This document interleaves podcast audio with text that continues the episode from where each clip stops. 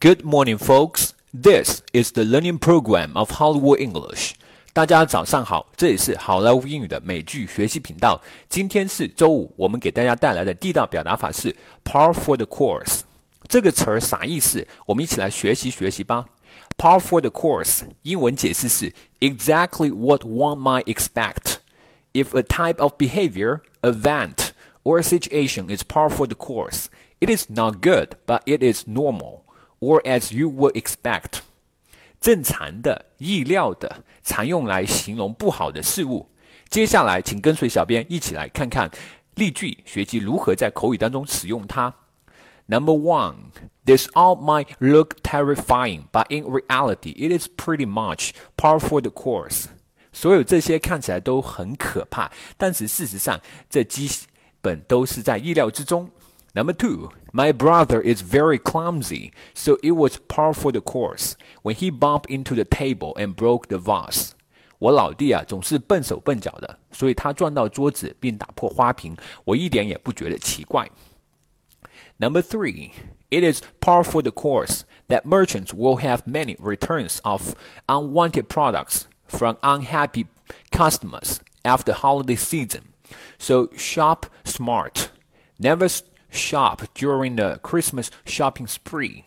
Wait until January. You will get huge savings on most of the items. 购物旺季过后，会有很多客户不满意自己买到的商品，他们会将他们原路退货给商家，这都很正常。所以购物要理智，一定不要在圣诞购物狂欢节下手，等到一月份，那样大部分的商品你都能省上好大一笔。Number four, my grandpa has never gotten much exercise. He also hasn't watched what he eats. Is it any surprise that the lab tests show he's got a variety of health problems? After not taking care of his body for so long, his poor condition is par for the course. 我爷爷从来不锻炼身体，也不注意饮食。化验结果发现他身体一大堆毛病呢，这也就没有什么好奇怪了。常年不注意身体，结果当然会是这样。Number five, China is gonna face much more gloomy export outlook for the United States after Donald Trump takes office in January, which is, however, par for the course. Donald Trump 一月份上台后，中国商品出口到美国的前景将会更加的惨淡。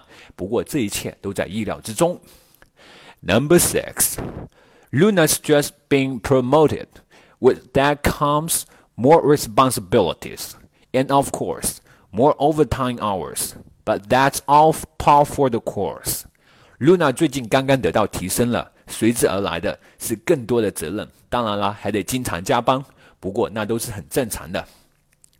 That's it, guys。获取更多地道美剧英语学习资源，欢迎关注微信公众号“好莱坞英语”。我是 Vic，我们下集再见，Bye。